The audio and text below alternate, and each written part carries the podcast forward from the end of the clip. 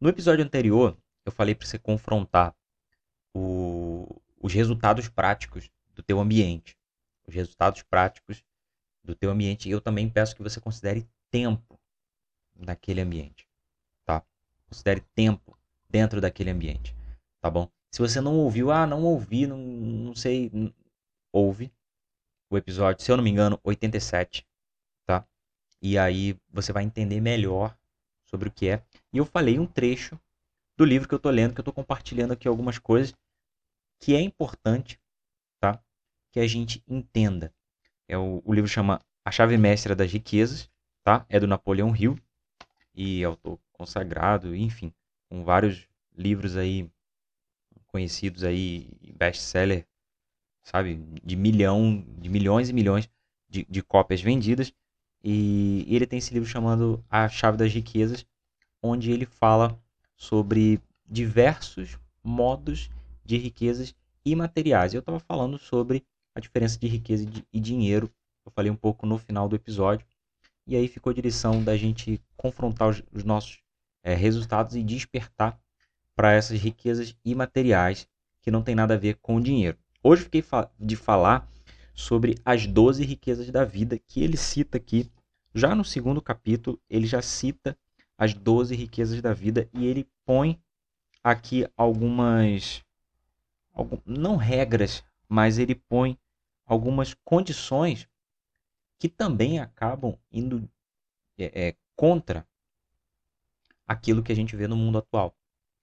Que já na época dele, já sei lá, 1938, um bagulho assim, eu, eu, eu depois posso pesquisar direitinho para trazer, mas que já na época dele já via-se uma tendência que as pessoas iriam se tornar mais fúteis, é, que iriam dar menos valor ao que realmente importa na vida, iam se tornar alienadas, iam se tornar, é, é, iam gerar menos valor para a vida mesmo, para as próximas gerações e etc. E aí ele traz isso numa forma de alertar ou de prevenir que isso aconteça e inevitavelmente tem acontecido até os tempos atuais. A gente vê um declínio de valores e a gente percebe que as pessoas estão se tornando cada vez mais fúteis e dando valor cada vez mais a riquezas é, riquezas miseráveis, eu posso dizer assim, tá? Então, vamos lá, eu vou começar aqui e se você não ouviu esse episódio passado, fica à vontade para você ficar aqui ou para você voltar lá e ouvir, quiser ouvir esse aqui, tamo junto, tá? Fica à vontade.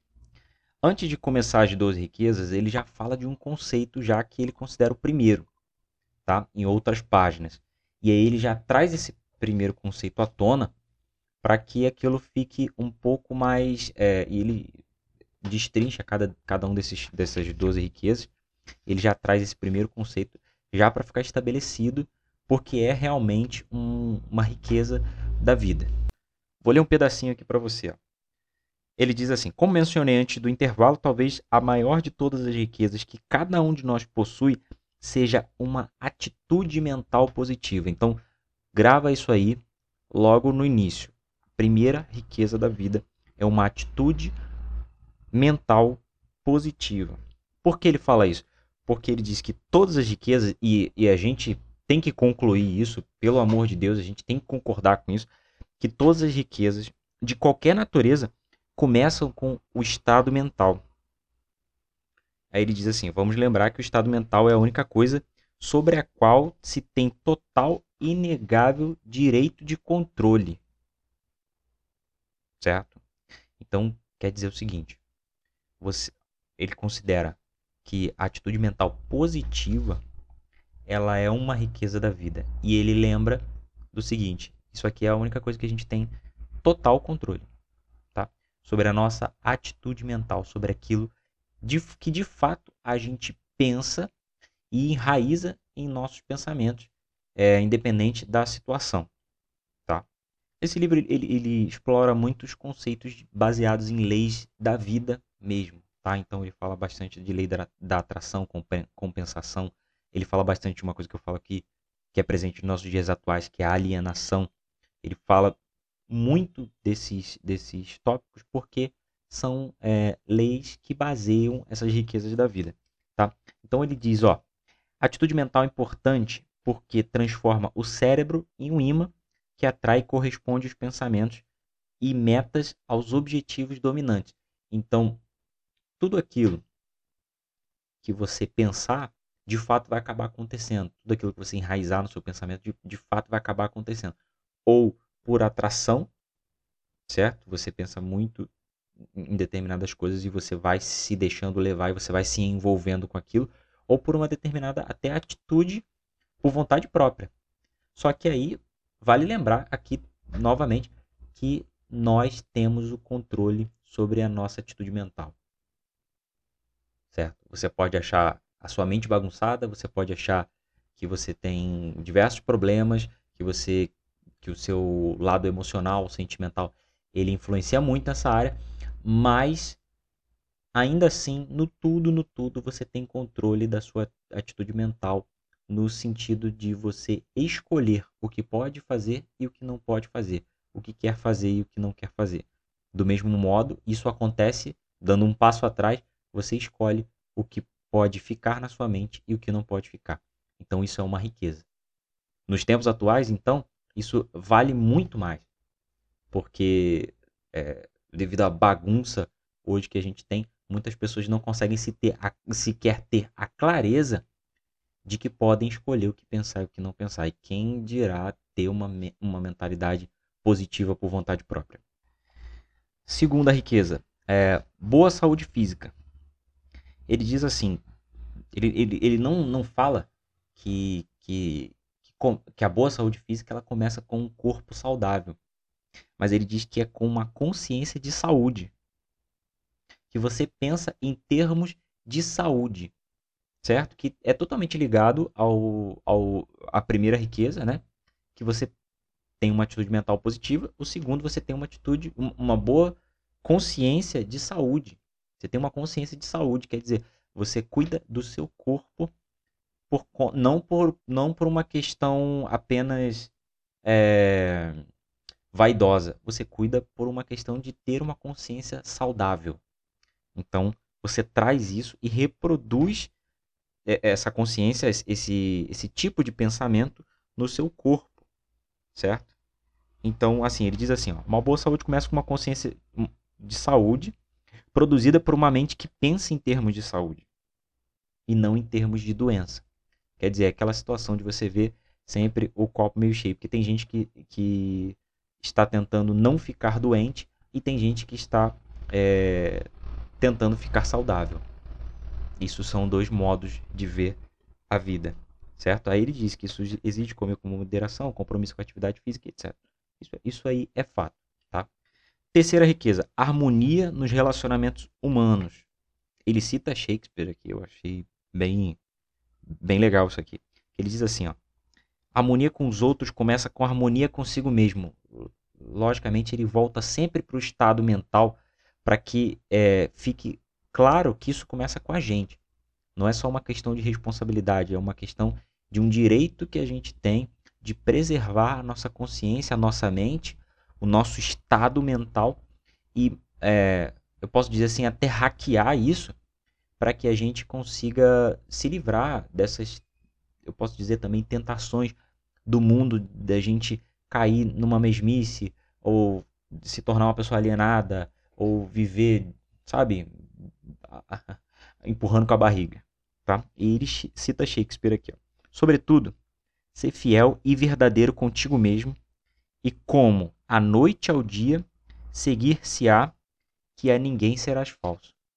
Quer dizer, você tem harmonia nos seus relacionamentos, com, é, é, é, é quer dizer que você é fiel a si mesmo, verdadeiro consigo mesmo e também por consequência e não por uma força de vontade que você faz, uma força de vontade para ser sincero com as pessoas. Não, você é fiel, sincero, honesto, verdadeiro consigo mesmo. Do mesmo modo, você é fiel, sincero, honesto com as outras pessoas. Não que você force isso. A gente vê que hoje em dia é, é, é raro é, encontrar pessoas sinceras, honestas, é, pessoas que não têm uma agenda dupla, que não estão ali conversando com você com uma outra intenção, te analisando e tal. É muito difícil que a gente arrume isso, mas isso começa lá atrás, na consciência de cada um. Então ele considera é, uma riqueza ter harmonia nos relacionamentos humanos. É, esse humanos aqui ele, ele diz que não se trata só de relacionamento afetivo, quer dizer, se trata do relacionamento humano no convívio geral. Então, de você ser verdadeiro consigo mesmo e aí, por consequência, por uma consequência, você ser verdadeiro com os outros e, e isso ser um, uma coisa natural de um reflexo da tua própria consciência. E assim, isso é muito, é muito verdade, porque se você quiser resolver um negócio, se você tiver com um problema e esse negócio for dinheiro, por exemplo, já que a gente está falando de, de, de, riqueza aqui, e, e, muita gente não consegue se desligar do dinheiro, é, se esse problema for dinheiro, talvez você não resolva com dinheiro. Tá? Se você tiver com um problema, com uma dívida muito grande, talvez você não resolva essa dívida com dinheiro. É muito mais provável que você resolva essa dívida com relacionamento, cresça com relacionamento. Saia dessa, vire esse jogo com relacionamento. Não estou dizendo que você vai arrumar uma mulher rica, um cara rico para pagar as suas contas. Não, eu estou dizendo que através dos seus relacionamentos você vai conseguir soluções para de fato virar o jogo e não apenas ali é, preencher um buraco. Porque esses relacionamentos, como eu disse uns episódios atrás, o ambiente, ele faz totalmente total diferença.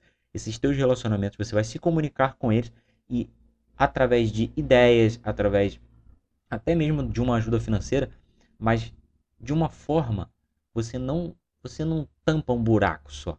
Você vira o jogo através dos relacionamentos, dependendo de quem são, tá? Dependendo de quem são. Vamos pro quarto. Vamos pro 4, né? E pro quarto soa meio estranho. Vamos pro quarto. Libertação do medo. Ele diz assim, ó, ninguém teme alguma coisa, ninguém que teme alguma coisa consegue ser livre. Quer dizer, tudo aquilo que você teme te domina. Tudo. Você teme alguma coisa? Você tem algum medo na vida? você será dominado por aquilo.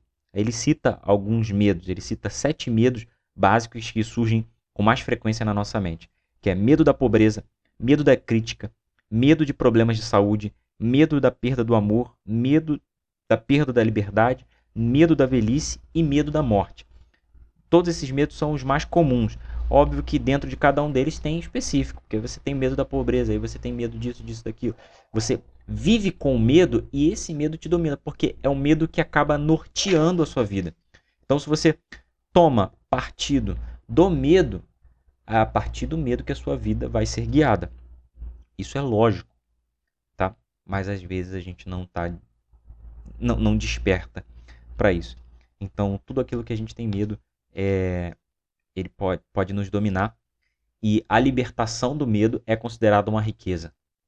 Porque se você é livre de, no mínimo, desses sete medos, você é de fato uma pessoa livre. E não só livre, muito rica em comparado às outras pessoas que vivem com medo. Esperança da realização pessoal. É o 5, é a quinta riqueza que ele cita aqui. A maior de todas as formas de felicidade resulta da esperança de realização de algum desejo ainda não satisfeito. Quer dizer, é aquilo até que a gente estava falando é, num dos episódios da pessoa ser rica e acabar caindo em depressão, e acabar caindo na tristeza, e acabar caindo é, nesse sentimento. Quer dizer, a esperança de uma realização pessoal, de, um, de ter um objetivo definido, isso vai fazer com que você caminhe, certo? Quantas pessoas não pararam, estão à beira do caminho, estão desesperadas até e, e, e entraram em ciclos de negatividade, se tornaram pessoas hipernegativas porque elas perderam a esperança de realizarem alguma coisa na vida. Então, seja pela frustração, seja pela traição, seja pelo trauma que for, a esperança foi embora delas e ela, elas deixaram a esperança acabar. Isso acabou influenciando em outras áreas da vida. E a gente pode até é, complementar isso porque é, se você perde a esperança, a tua atitude mental ela acaba ficando comprometida e já estava antes de você perder. Então, é, significa muito, sabe? Quer dizer muito. Se você é uma pessoa que perde a esperança, significa que a sua atitude mental ela não estava totalmente positiva, quer dizer, você já não tinha a primeira riqueza, certo? Então, quando você perde a quinta riqueza, você acaba não acaba tendo menos ainda a primeira e aí é só ladeira abaixo. E isso pode acontecer mesmo você tendo dinheiro, tá? A gente vê influenciadores ricos, bilionários caindo em depressão, se afundando, síndrome do pânico, etc, não julgando, tá? A pessoa, mas é, pelo fato de não terem essa riqueza, acabam se tornando pobres, porque se você não é rico de esperança, você é pobre de esperança. Então, né? Sexta riqueza, a capacidade de ter fé. Olha só o que, que ele define aqui. Isso, isso é muito legal, porque assim, a, a fé, caso você não saiba, a definição de fé é convicção de fatos que não se veem. Tá? É uma força que basicamente utiliza a tua imaginação para concretizar, para trazer à realidade algum tipo de pensamento. Certo? E mesmo que aquilo não exista no mundo real, mesmo que aquilo ainda não seja realidade, na sua mente você tem a, a, a você crê naquilo e muitas vezes crê contra circunstâncias, contra perspectivas, tá? Então ele põe aqui, ó, a fé é a conexão entre a mente consciente e o grande universo. É o solo fértil do jardim da imaginação humana, onde podem ser produzidas todas as riquezas da vida. Óbvio, se você está é, me ouvindo aqui agora e você está desejando ter essas riquezas, é, é uma questão de fé você utilizar, que não tem nada a ver com religião, tá? Mas é uma questão de fé você utilizar essa riqueza que você já tem para que você consiga ter as outras. É a, a, a capacidade de ter fé é uma riqueza que você consegue é, pôr em prática, que quando você põe em prática, você consegue ter as outras riquezas, certo? Você a, acaba sendo rico em imaginação e em atitude conforme essa imaginação para virar o seu jogo, certo? Então assim é como se fosse uma química espiritual, é como se fosse assim um relâmpago que que você mesmo provoca e você fala isso aqui vai virar, isso aqui tá dando errado mas vai dar certo, isso aqui tá, tá fraco mas eu, sabe? A coisa começa não por, sabe, não por uma questão mágica não, mas porque você se alia à atitude e você vai puxando outras riquezas em relação a isso. Sétima riqueza, disposição de compartilhar dádivas? Aqueles que não aprenderam a compartilhar não aprenderam o verdadeiro caminho para a felicidade, porque a felicidade só vem com quem a partilha. Quer dizer, vou jogar limpo aqui. Se você tem um pensamento mesquinho, dificilmente você vai ter essa riqueza. Você vai ter esse prazer nessa riqueza. Certo? Porque é, quanto mais a gente tem, mais a gente oferece. E quanto mais a gente oferece, mais a gente tem. Isso é uma lei da vida. Tá? Então, o que que, o que, que diferencia isso? A disposição. Certo? A disposição tudo pode ser multiplicado através do compartilhar, através do oferecer, do ofertar ao outro, ao que não tem, ao necessitado. E eu, eu, eu digo assim, não só quando a gente fala assim, o necessitado, a gente pensa naquelas pessoas pobres, que não têm condições e etc. Mas de repente tem uma pessoa do teu lado que ela está pensando negativo, negativo, sabe? Aquela coisa. E você não transfere aquilo que você aprendeu, você não compartilha aquilo que você aprendeu com ela você não tem essa disposição. Então, dificilmente você vai ter, dificilmente você tem as outras riquezas, sabe? Dificilmente você tem esse prazer de compartilhar. Dificilmente. E aí você não recebe porque você não oferece, não compartilha. Isso é, isso é lei da vida, tá? Gente, esse episódio tá ficando bastante longo, tá? E eu não queria me alongar aqui. Então eu compartilhei com vocês das, da primeira até a sétima, tá? E para também não ficar muito maçante, tá bom? Eu preciso dar uma pausa aqui, preciso que a gente é, entenda, que você também respire, tá? Uma atrás da outra, direto, para que isso também não fique uma coisa superficial, que você, ah, interessante e tal, mas que você realmente se questione e traga isso para sua vida.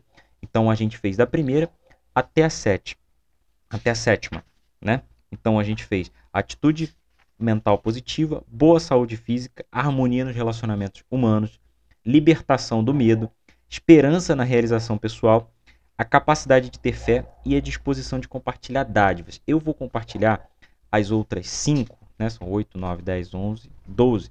As cinco, as outras cinco, amanhã, no episódio de amanhã. Tá? Para não ficar muito longo, muito extenso, muito maçante aqui, para a gente não, não perder o ritmo, tá bom? Então, assim, a, a 8 é um trabalho de amor, a 9 é uma mente aberta a todos os tópicos, a décima é autodisciplina, a, a 11 é,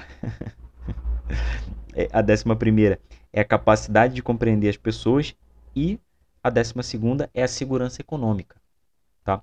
Então, amanhã eu vou compartilhar essas outras cinco. Eu peço que você esteja aqui comigo. Eu peço que você compartilhe com outras pessoas, tá bom? Se esse episódio fez um sentido para você em algum ponto, se isso vai trazer um benefício para outras pessoas que você conhece, leva isso para elas, tá? Pelo amor de Deus e faz a diferença na vida de alguém, tá bom?